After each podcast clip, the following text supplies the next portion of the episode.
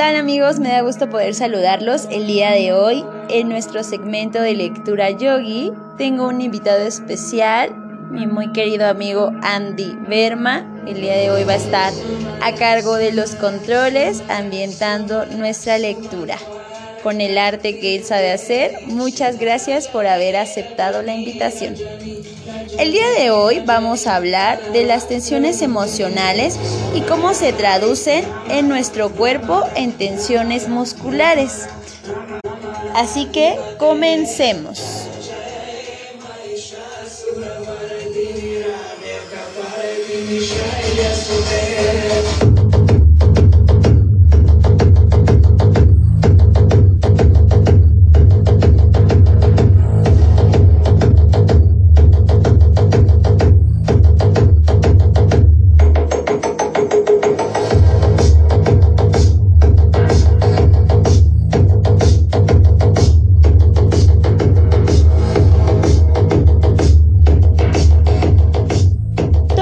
Emocional se traduce en una contracción muscular y toda represión psíquica mantenida en la mente se proyecta orgánicamente en una contracción muscular permanente que altera la respiración, la digestión, la eliminación, la coordinación motora, etc.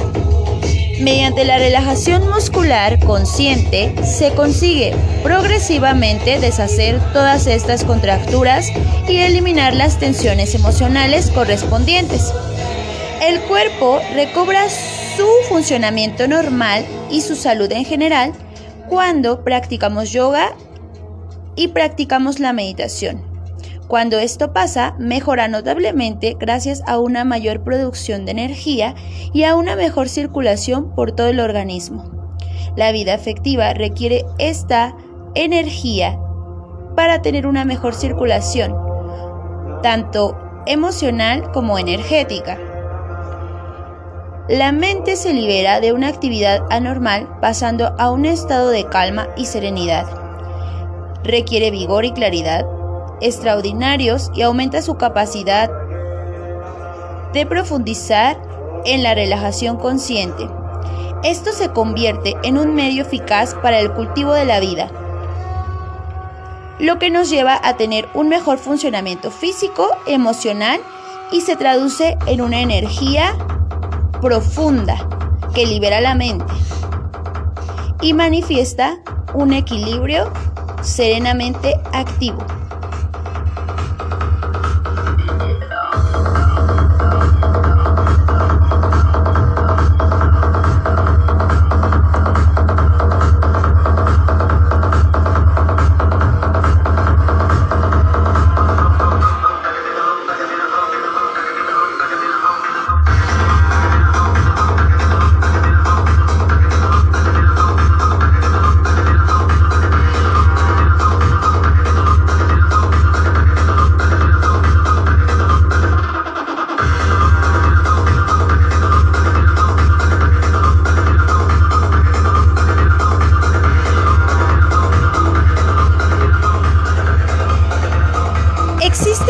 Posturas clásicas para la práctica de relajamiento. Una de ellas es Savasana, postura boca arriba, tumbado sobre tu mat, brazos a los lados del cuerpo y palmas hacia arriba. Segunda postura de relajación, Advasana, postura también tumbado sobre tu mat, boca abajo, brazos a los lados de tu cuerpo y las palmas hacia arriba con los brazos descansando en el suelo. Tercera postura, cuerpo lateral del lado derecho, brazo izquierdo a lo largo del cuerpo y el brazo derecho doblado en triángulo debajo de la cabeza para que sea un soporte de descanso. Cuarta postura, cuerpo lateral del lado izquierdo, el brazo derecho a lo largo de nuestro cuerpo e izquierdo doblado en triángulo debajo de nuestra cabeza para que igual sirva como un soporte.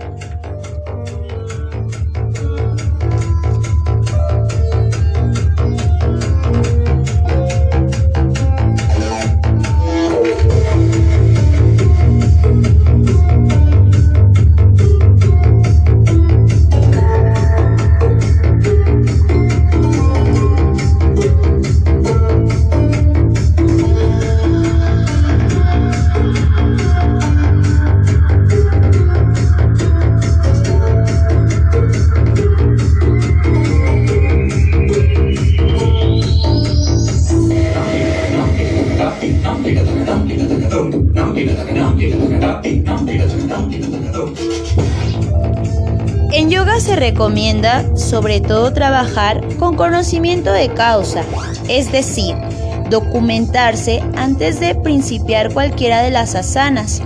Más tarde veremos que existen ejercicios preliminares a las asanas, movimientos elementales, calentamientos previos para efectuar antes de consagrarse más particularmente a las asanas.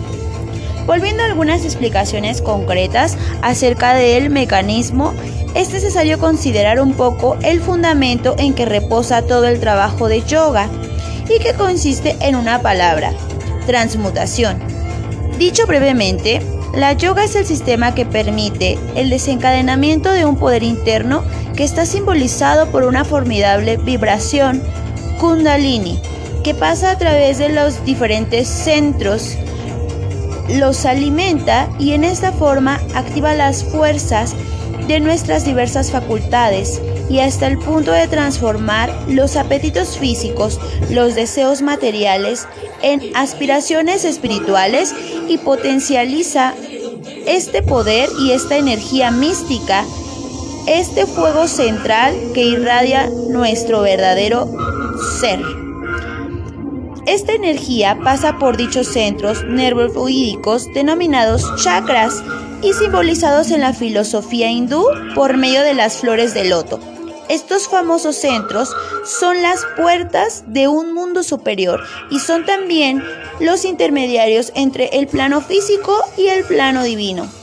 Si bien están localizados en el plano astral, pertenecen al dominio psíquico, a pesar de que existen numerosos centros, son escogidos únicamente estos siete centros energéticos.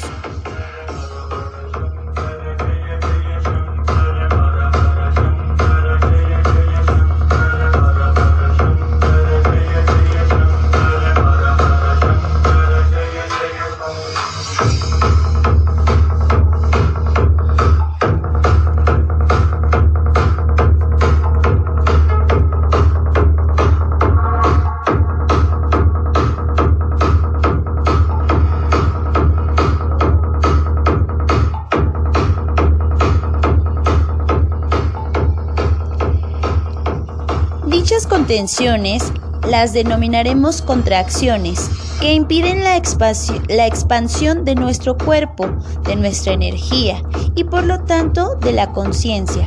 Es decir, el soltar y relajar nuestro cuerpo y nuestra mente nos ayuda a mantener un estado de salud más amplio ante situaciones complejas que se nos presentan y que resultan a veces complicadas debido a la ley universal de contracción y expansión, lo que recomiendan los maestros es practicar yoga y meditación constantemente para poder liberar a nuestro cuerpo de esas emociones que se transforman en contracciones corporales y que nos impiden en todos los aspectos.